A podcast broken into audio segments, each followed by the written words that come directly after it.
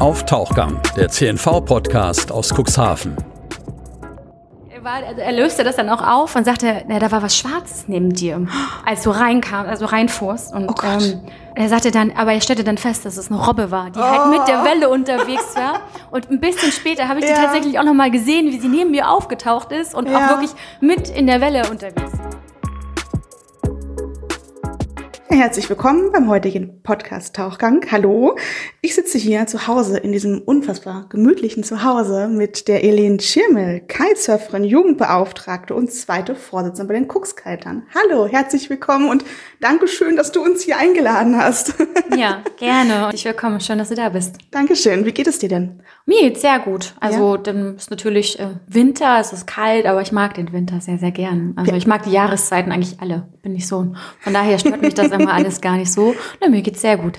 Du hast gerade schon so ein bisschen erzählt, dass du auf jeden Fall auch draußen unterwegs bist. Ja, Jetzt trotzdem, auch wenn es kalt ist, ähm, das tut dir überhaupt nichts.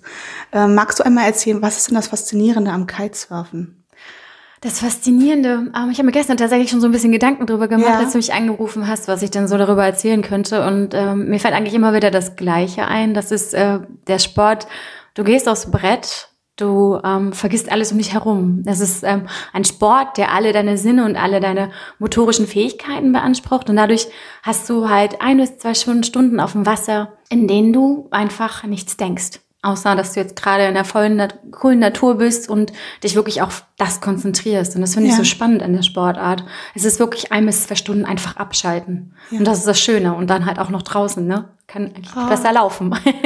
Nehmen wir uns doch einfach mal direkt mit aufs Brett. Stell, wir stellen uns einfach mal vor, du stehst jetzt auf dem Brett und, und beschreibst so ein bisschen, was du gerade fühlst und siehst und machst und tust. Ähm, was ich fühle, meistens äh, bin ich doch immer noch ein bisschen aufgeregt. Also es gibt auch Tage, da bin ich manchmal noch ein bisschen nervös, wenn halt ein bisschen mehr Wind ist und so.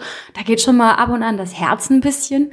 Ähm, ich fühle eigentlich meistens Aufregung und vor allen Dingen, aber schöne Aufregung, also richtig ähm, tolle, motivierende Aufregung. Und dann bin ich auf dem Brett und dann ist es eigentlich wie loslassen. Es ist einfach so, ähm, ich überlege mir, was möchte ich gerne heute üben, worauf habe ich Lust, nur ein bisschen hin und her fahren. Ähm, manchmal denke ich schon noch drüber nach, ist heute ein guter oder ein schlechter Tag, aber das versuche ich meistens irgendwie wegzuschieben und übe dann einfach drauf los und bin einfach motiviert und freue mich auf die äh, nächsten zwei Stunden. Genau. Wie oft machst du das? Ja, so oft wie Wind ist, ne? und das natürlich der Arbeitgeber zulässt. Äh, Das ist ja so, dass ich in dem glücklichen Umstand bin, dass ich so Gleitzeit habe. Das heißt, ich darf auch mal, wenn Wind und natürlich noch Wasser ist, das ist Ja. ja die große Herausforderung hier an der Nordsee, dass wir nicht immer Wasser haben. Das ist meistens oft Wind, aber manchmal kein Wasser da. Ähm, deswegen so oft wie möglich, wie mir das halt meine Arbeit und äh, ja der Rest halt so einfach zulässt. Ne? Was arbeitest du, wenn ich fragen darf? Ich bin beim Landkreis angestellt und dort als Hydrologin beschäftigt, in der unteren Wasserbehörde, genau. Was macht man als Hydrologin? Ähm, jetzt halt bin ich beschäftigt mit dem Grundwasserprojekt Ja. beim Landkreis Cuxhaven. Dort betreue ich ähm, ein Projekt, was sich vor allen Dingen damit beschäftigt, mit der Veränderung des Grundwassers. Nicht nur chemisch gesehen, also sozusagen in seiner Zusammensetzung, natürlich auch mengenmäßig gesehen. Also Ja. ich gebe dort, ähm, dieses Projekt beschäftigt sich vorwiegend leider natürlich mit der Nitratbelastung. Ähm, das ist ein großes Thema. Wir versuchen da aber die Verbände zu unterstützen und ähm, einfach mit ihnen zusammenzuarbeiten und dort auch ein bisschen mehr über unser Grundwasser herauszufinden. Genau, das ist ein politisches, äh, initiiertes Projekt gewesen, von den Grünen auch. Und genau, dafür bin ich angestellt. Das ist aber nicht alles, was ich mache. Mache ja auch noch so ein bisschen Schadstoffunfallbekämpfung. Das klingt jetzt ganz groß. Das ist halt so, wenn Schiffsunfälle sind, bin ich Ja. da halt auch noch mit zuständig. Genau, das ist so im groben Ganzen. Für Entwässerungsproblematiken ähm, bin ich auch manchmal die Ansprechpartnerin. Ja. Klingt super spannend. Und das klingt auch so, als ob du eigentlich ähm, ein Leben mit und auf dem Wasser führst. Und ohne Wasser geht irgendwie gar nicht, ne? Nee, bei mir funktioniert ohne Wasser gar nicht. Das War das schon immer so? Witzigerweise ja. Ja. Also das war mh, auch die Entscheidung zum Studium damals, war irgendwie ein richtiges Bauchgefühl. Was Wenn hast du das studiert? ge- auch Hydrologie, das nennt sich Ach, direkt okay. Hydrologie. Ja. In Dresden habe ich das studiert, an einer Technischen Universität. Mhm. Und als ich damals in der Schule überlegt habe, was ich später so machen könnte, ich dachte so, ja, so Richtung Geografie, das war schon immer, das lag mir. Und habe mich ein bisschen damit beschäftigt, was es in dem Bereich so gibt. Und dann bin ich über Hydrologie gestolpert und dachte, hm, cool, das ist es. Also kann nicht sagen, dass ich es jemals bereut habe. Also gar nicht, genau. Wie kam es zu Kite, also zum, zum Kiten, zu den Cooks-Kitern? Wie kam das dann? Hast du schon als kleines Kind auf dem, auf dem Brett gestanden oder? Gar nicht, Gar witzigerweise. Nein, also überhaupt nicht. Ich bin auf dem platten Land groß geworden, also südlich von Berlin. Ähm, Ah. Da haben wir natürlich jede Menge Seen, die jetzt gerade entstehen, aber die Ja. waren ja damals noch nicht da. Ähm, auch meine Eltern oder Großeltern haben für Wassersport gar nichts übrig. Also keiner kann segeln oder so, gar Okay. nichts.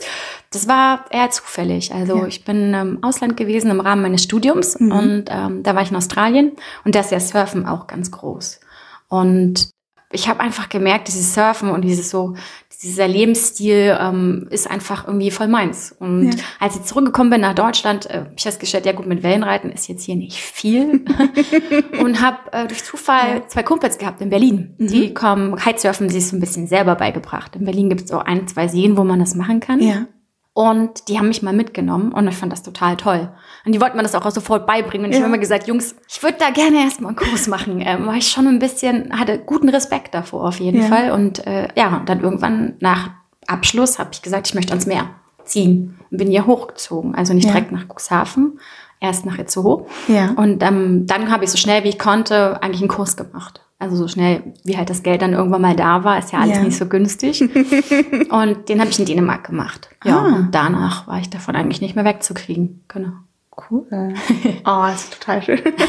ähm, und so den Cookskitern, wie kamst du, wie hat sich das so ein bisschen entwickelt? Ähm, ich bin ja hierher gekommen durch meinen Lebensgefährten, Mhm. also der Jens, den habe ich kennengelernt. Ähm, da habe ich noch in Kiel gelebt und Ja. ich bin wegen ihm hierher gezogen, also nach Cuxhaven, Ah. nachdem ich hier einen Job gefunden hatte. Ich bin eigentlich an der Ostsee dann sozusagen zu Hause gewesen und wir haben uns über wir haben uns über die Arbeit kennengelernt, aber ähm, das Kiten hat uns verbunden. Ja. Also ich war damals schon Kiterin und er auch.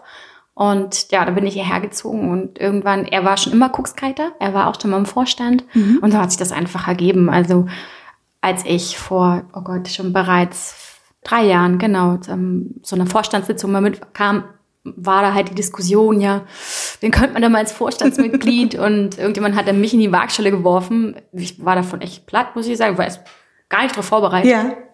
und habe dann gesagt, ja, warum nicht? Probieren. Versuch macht klug. Und?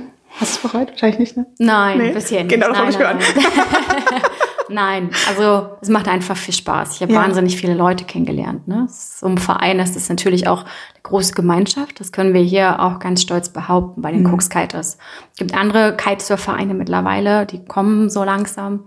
Aber ich denke oder also finde, keiner hat so eine gute und große Community wie wir. Also wir helfen uns Ja. gegenseitig. Ähm, wir treffen uns am Strand und es macht einfach Spaß, zum Strand zu kommen und äh, einfach ganz viele Leute zu kennen und dann Ja. auch auf dem Wasser rumzublödeln. Ne? Das ist schon, das ist ja auch das Charmante irgendwie daran. Genau. Und deswegen, das kam natürlich durch den Vorstandsarbeit halt viel, viel mehr. Und Ja. was auch wirklich Spaß macht, ist halt diese Jugendgeschichte. Also das. Was ist machst du da genau? also derzeit ist Ja. es so, ich, wir haben das so versucht aufzubauen. Das hat ja vor drei Jahren erst angefangen. Ich wollte gar nicht. Also ich war am Anfang echt so. Ähm, und äh, mein, Mann, mein Mann hat mich dann einfach angemeldet für den Kitesurf-Lehrer. Und ich habe gesagt so, hä, ich bin aber noch voll Anfängerin. Ja. Ähm, ja, ist nicht schlimm, das kriegst du schon hin. Und dachte so, hä? Naja, okay. Also ich war froh, dass ich alleine gut klarkam und dachte, Ja. wie soll ich denn das jemand anderem beibringen? Aber das ist wie oft im Leben, finde ich. Wenn man jemandem was erklären muss, versteht man es auch selber noch mal viel besser. Ja. Das ist irgendwie ganz witzig, finde ich. Und diese Lehr also diese Lehrtätigkeit, die es ja im weitesten Sinne ist, die liegt mir irgendwie. Mir macht das Spaß. Also es ist nicht so, dass ich sofort sagen würde, ich muss Lehrerin werden an der Ja. Schule. Aber mir macht es Spaß, junge Leute, die Spaß an etwas haben, zu unterrichten. Und das gibt total viel, finde ich. Was ist so das Schönste an deinem Job? Oder an dieser Jugendarbeit? Das Schönste ist, wenn sie dann halt ähm, einfach ein Stück zurückgeben. Das muss nicht viel sein. Das ist dann meistens einfach nur eine Bemerkung oder so. Also letztens wurde ich von zwei meiner Kite-Schüler ähm, Kite Mom genannt. Das ist halt schon total niedlich und geht Ja. natürlich runter wie Öl. Und ähm, das fand ich total süß. Und das allein reicht schon. Das finde ich einfach, macht so viel mit einem, ne? Ja. diese Dankbarkeit, die die haben. Und das ist einfach, das macht einfach Spaß. Und dann macht es auch riesig Spaß, ihnen das zu zeigen. Ne? Ja. Was sollte man auf jeden Fall, wenn man jetzt ähm, überlegt, okay, ich möchte jetzt gerne kiten anfangen, was ist so das Erste, was man sich, die man sich bewusst sein sollte, wenn man damit anfängt? Welche Das Voraussetzungen gibt es? Also Voraussetzungen gibt es auch. Gerade im Bereich der Kids müssen wir gucken, dass sie ausreichend wiegen. Also so um die 40 Kilo sollten sie schon wiegen. Mm, Also elf, zwölf Jahre ist ein guter Start, um anzufangen. Aber das hängt von ganz verschiedenen Faktoren ab. wie weit sind die Kids im Kopf schon? Sind sie vielleicht zwar schon etwas schwerer, aber haben noch nicht so viel Kraft? Da ist ja, ja jedes Kind unterschiedlich entwickelt. Und natürlich viel, viel Zeit mitbringen. Also es ist echt so, wenn wir beide kiten gehen, gehen oft drei bis vier Stunden ins Land. Weil eben man so losgefahren ist, schnell ist, wahrscheinlich, da ne? ist und dann ja. zieht man sich um, dann geht man kiten für zwei Stunden, dann zieht man wieder zu, also muss man sich wieder ausziehen, alles wieder einpacken da geht schon viel Zeit drauf. Da muss man sich echt im Klaren drüber sein, dass es ein wirklich ausfüllendes Hobby ja. ist. Ein sehr schönes, aber ein sehr ausfüllendes Hobby, das wirklich, ja, schon ein bisschen, da muss man schon Fokus hinsetzen, wenn man das ja. gerne möchte. Ne? Und wenn du dann zu Hause bist, ähm, so nach zwei Stunden, jetzt zum Beispiel auch während des Winters, du hast schon gesagt, so vier Grad, so deine Schmerzgrenze. das haben wir jetzt gerade überschritten. Wann warst du das letzte Mal unterwegs? Das ist eine sehr gute Frage. Es war auf jeden Fall schon in diesem Jahr. Das war irgendwann Anfang Januar, da war es noch nicht ganz so kalt. Da hatten wir mal irgendwann so einen kurzen Peak. Da ja. wurde es so acht Grad warm. Ah. Und an dem Tag war ich, glaube ich, auch draußen. Das war irgendwann Anfang Januar jetzt, genau. Ja. Und was ist der, so das Tolle im Winter auch unterwegs zu sein, jetzt im zum Sommer?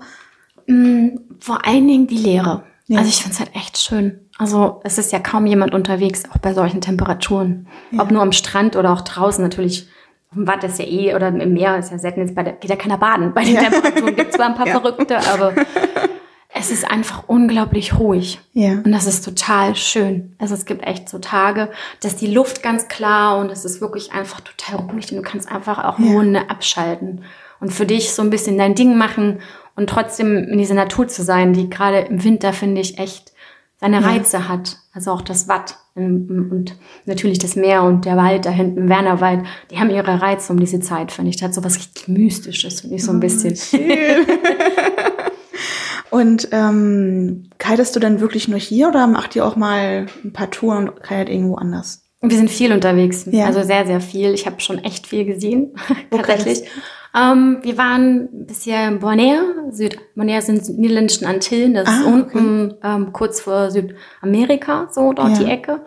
Dann waren wir schon zweimal in Südafrika, ah. in Kapstadt die Ecke. Und oh. letztes Jahr ja. habe ich mir einen sehr großen Traum erfüllt, waren wir in Neuseeland. Sechs Wochen.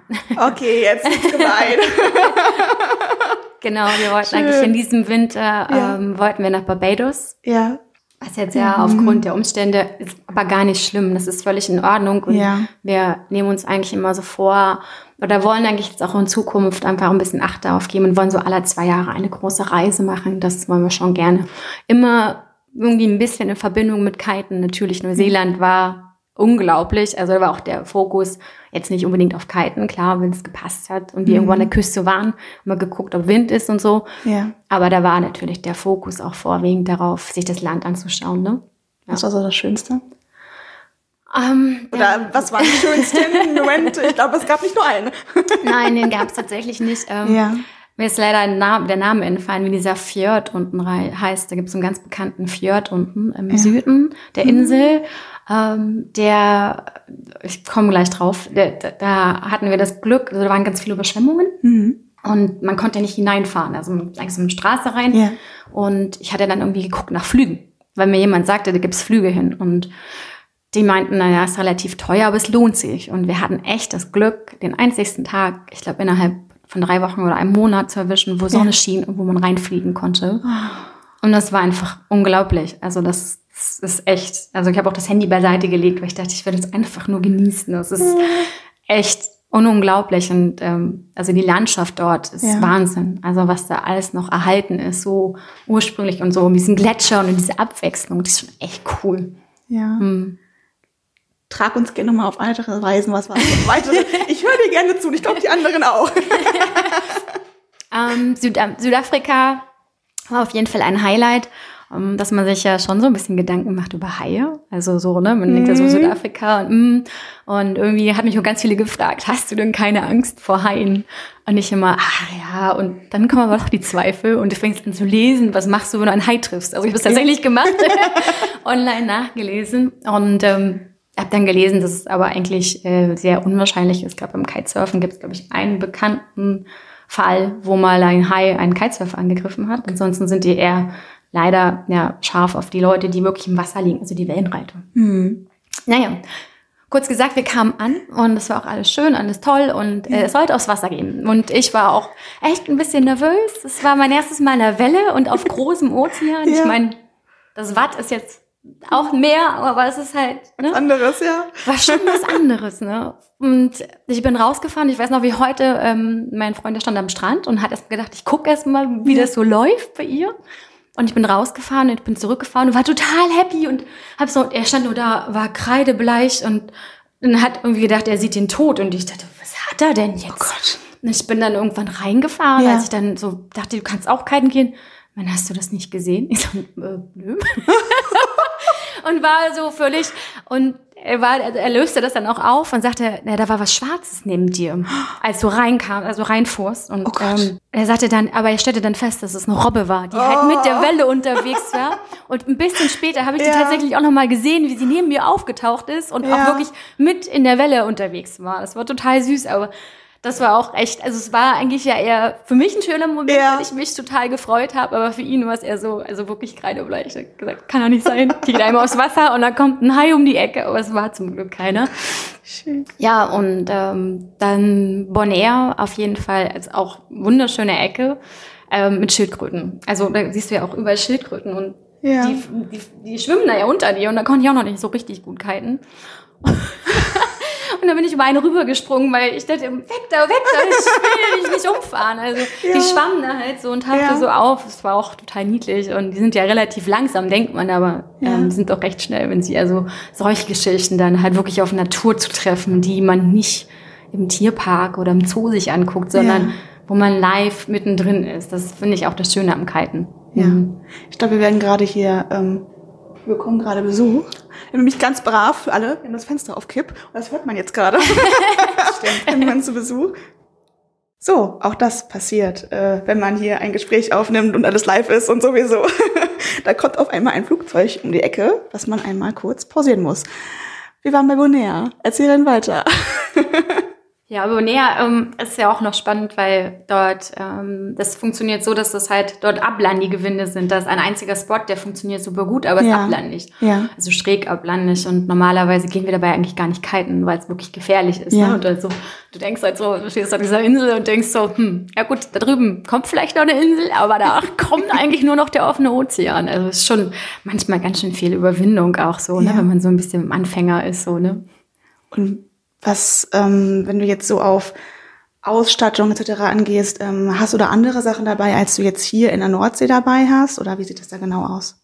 Mm, Da, in Bonaire war es jetzt relativ auch Glattwasser, da hat man so ein Bidirectional, das bedeutet, das Brett ist, in beide Seiten sieht es gleich aus. Ja. Dann gibt es noch Directionals, die heißen so, weil sie eine Spitze haben, wie so ein, Ja. so ein Wellenreiter quasi, meistens ein bisschen schmaler. Und ähm, in Südafrika ist es zum Beispiel eher Welle. Und da haben wir ja halt diese Waveboards mit, weil man dort halt die Wellen auch abreiten kann mit dem Kite zusammen. Also das ist so vom Material her, gibt halt diese beiden Boards. Wir haben eigentlich immer alles dabei, weil man oftmals ja auch verschiedene Spots findet in den Ländern, Ja. aber nicht unterschiedliches Material wie hier. Nein, kleinere Kites, weil wir meistens Ja. mehr Wind, die haben wir ja meistens nicht ganz so viel, Ja. aber unterscheidet sich nicht groß. Nein. Wir haben vorhin ja schon so ein bisschen über ähm, Vorbereitung gesprochen, über ähm, Jugendarbeit und so weiter und so fort. Ähm, bring uns da gerne noch mal so ein bisschen rein. Was gibt's auf jeden Fall ähm, zu beachten, wenn man da loslegt?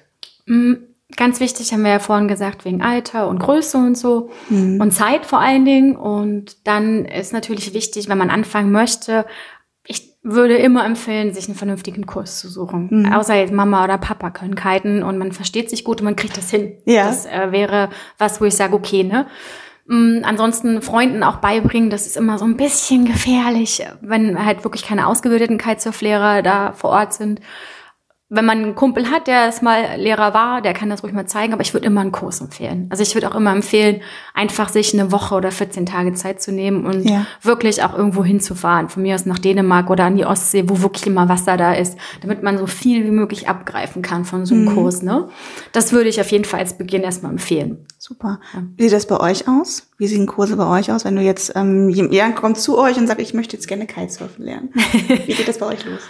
Prinzipiell äh, versuchen wir den Theorieteil voranzustellen. Das klappt natürlich nicht immer. Mhm. Ähm, meistens versuchen wir erstmal mit den Kids, wenn sie etwas jünger sind, so ein bisschen Mattenfliegen zu machen. Es gibt so Lenkmatten. Da Aha. kriegt man schon mal so ein Gefühl dafür. Das kann man auch ohne Board und ohne Neopren machen. Ja. Dann weiß man schon mal so ein bisschen, was einen erwartet. Wenn das dann halt äh, schon mitten in der Saison sind ähm, und die wirklich mitten in der Saison einsteigen, dann nehmen wir die direkt mit aufs Wasser. Dann werden die in Neopren gesteckt, dann dürfen die halt mal ein bisschen kalt lenken und fliegen mhm. mit uns zusammen natürlich. Wir sichern die und dann irgendwann, ja, wenn es halt gut klappt, kriegen sie halt auch eine Sicherheitseinweisung. Dann wenn sie soweit sind, auch mal irgendwann ein Board in die Hand und können es einfach mal probieren. Also wir versuchen dort den Einstieg recht schnell aufs Wasser zu kriegen, damit, du weißt das ja selber, Jugendliche sind ja von der Aufmerksamkeit und nicht ganz so weit äh, ausgebildet, vielleicht Erwachsene, ähm, die wirklich schnell zu begeistern. Aber das ist meistens gar nicht erforderlich. Sind oft, wenn sie zu uns kommen, sowieso völlig begeistert vom Kitesurfen. Genau. Und ja. dann irgendwann den Theorieteil. Und wenn sie fahren können, kriegen sie von uns auch einen Kitesurfschein ausgestellt. Und dann können sie sich eigentlich selber Material besorgen und können weiter üben. Das Schöne bei uns ist aber, dass die Jugendlichen natürlich weiterhin angeschlossen sind im Verein. Ne? Also wir versuchen schon, die mhm. weiterhin auch, wenn sie einen Kitesurfschein haben, zu unterstützen. Ja. Also wenn sie Fragen beim Material haben oder Fragen zu irgendwelchen anderen Sachen, welchen Neopren oder so, dass sie auch immer einen Ansprechpartner haben. Das finde ich halt das Schöne und das hat sich wirklich auch so ähm, etabliert, dass die Jugendlichen dann halt dankbar dafür sind, dass sie nach dieser Ausbildung bei uns ja. auch immer noch jemanden haben, den sie fragen können. Also beim Fußballspielen schickt dich ja auch keiner weg und sagt, du kannst jetzt Fußball spielen, kannst nach Hause gehen. Also das ist ja im Verein immer das, ähm, das Schöne und irgendwie Nette, ne? Ja. dass man immer noch jemanden hat. Ja, wenn du jetzt ähm, alle Mittel hättest, ähm, Zeit, geldmäßig, ähm, zukunftsmäßig, was ist so dein, dein größter Wunschtraum, den du noch irgendwann erfüllen möchtest? Du meinst vereinstechnisch oder privat? Beides, gerne. Beides. Oh je, also vereinstechnisch würde ich sagen, mh, mm, ich würde es auf jeden Fall noch größer machen. Doch, ich würde auf jeden Fall dauerhaft ähm, auch gerne zwei Kitesurf-Lehrer einstellen. Ich würde ja. gerne auch ähm, so ein ähm, Bufti haben, der mhm. über das ganze Jahr auch irgendwie tätig ist, der sich auch darum kümmert, dass im Winter die Kids ein bisschen beschäftigt werden, mit denen irgendwie Training machen oder ja. irgendwie auch sich um Material kümmert oder vielleicht Trainingspläne arbeitet oder vielleicht mal die Homepage neu macht. Also dass es alles ein bisschen professioneller wird. Und es gibt in Deutschland leider derzeit nicht wie beim Segeln. Da fängt mhm. man hier an und kommt dann vom Optimisten und in diese Kadergeschichte und kann da so Regatten fahren ja. und kommt somit sozusagen weiter. Und das läuft ja alles über den Verein. Diese Strukturen, die ja quasi die professionellen Segler in Deutschland haben, haben wir beim Kitesurfen noch nicht. Also Kitesurfer, die wirklich talentiert sind, ja. bei uns haben in Deutschland echt ist nicht ganz so einfach, weil sie müssen sich meistens alles selbst beibringen. Auch was so mit Material, Sponsoring, Ernährung und so weiter, alles zusammen. Das meistens als Kaderathlet hat man da ja was. Mhm. Und für Kitesurfen gibt es das noch gar nicht. Also auch ja. in der Jugendförderung sind wir dann auch nicht so richtig gut aufgestellt. Da gibt's natürlich was, wo man dafür bezahlen kann, ja. also viel Geld bezahlen kann. Da gibt's Kurse. Mhm. Aber es gibt nichts auf dieser Vereins- und ehrenamtlichen Geschichte. Und das wäre schon cool, wenn wir so ein kleiner ja, Leuchtturmstandort wären oder so. Sowas könnte ich mir echt gut vorstellen. Ja. Also da würde ich auch gerne nochmal Arbeit investieren, weil ich denke, das bringt total viel. Mhm. Genau, und privat, boah, wenn ich alles Geld hätte. Ah, also ich würde auf jeden Fall keine Kitesurf-Schule aufmachen. Nee, das würde ich nicht. ähm, Nein, aber ich würde tatsächlich ähm, ja. vielleicht sowas Verbindendes irgendwie. Ich hätte auch voll Bock oder so Yoga und so Kram mache ich halt auch total gern. Ich glaube, ich würde meine Yoga-Ausbildung machen. Ja. Und würde das versuchen irgendwie zu verbinden und so Yoga mit Kitesurfen anzubieten oder irgendwie sowas als Urlaube oder so könnte ich mir das ganz gut vorstellen. Ja. Sowas in der Art hätte ich, glaube ich, echt Lust. Mhm. Cool. Mhm. da grinst sie was ganze ja. Gesicht hier, sich das vorstellt. Möchtest du noch irgendwas hinzufügen? Gibt es noch irgendwas, was dir auf der Seele liegt, was du auf jeden Fall gerne rausbringen möchtest an Kaltinteressierte, an Sportinteressierte, an Cuxhavener, an Cux Wunsch Cuxhavener? Einfach raus damit. also ein Wunsch Cuxhavener kann ich Ihnen auf jeden Fall sagen, wir sind ein guter Standort, vor allen mhm. Dingen auch für junge Leute. Und ich ähm, wünsche mir tatsächlich eigentlich, dass das auch ein bisschen von der Stadt mehr und von der Politik mehr anerkannt wird. Dass ja. Kitesurfen auch eine Chance ist für äh, den Tourismus und vor allen Dingen für Leute, die ja. auch hier bleiben wollen oder hierher ziehen wollen, damit Werbung zu machen. Und ich denke, das, das wird ein bisschen unterschätzt und leider auch wird es halt ein bisschen nicht so gut gefördert. Das wünsche ich mir ein bisschen. Ne? Ich wünsche mir ein bisschen mehr Unterstützung dahingehend auf jeden Fall. Das wäre toll. Super. Vielen herzlichen Dank. Bitteschön. Moin und willkommen zurück hier oben an der Oberfläche. Wir hoffen, euch hat der heutige Tauchgang gefallen. Wenn ja, lasst uns sehr gerne ein Abo da, dann verpasst ihr auch keinen weiteren Tauchgang. Und ähm, ja, folgt uns auch sehr, sehr gerne auf Instagram, auf Facebook und bei cnv-medien.de findet ihr jeden Tag neue Nachrichten bei euch aus dem Landkreis Cuxhaven. Und ähm, da findet ihr auch ergänzende Artikel und den News-Podcast, der kommt jeden Tag raus und wird von dem Menschen gesprochen, den ihr hier immer am Anfang und am Ende hört. Und ähm, ja, der bringt euch dann so ein bisschen auf den aktuellen Stand im Audioformat sozusagen. Und wir hier vom CNV ähm, Podcast-Team freuen uns auf jeden Fall, wenn wir uns bei der nächsten Folge hören. Bleibt gesund und munter und äh, bis dann. Tschüss.